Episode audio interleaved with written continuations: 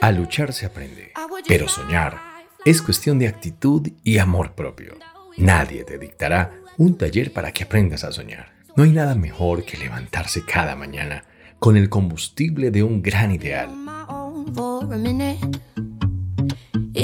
Las circunstancias adversas estarán siempre y a veces lograrán robarnos el ánimo, pero los sueños son el lenguaje que Dios usa para anunciarte las cosas que Él soñó contigo antes de que nacieras.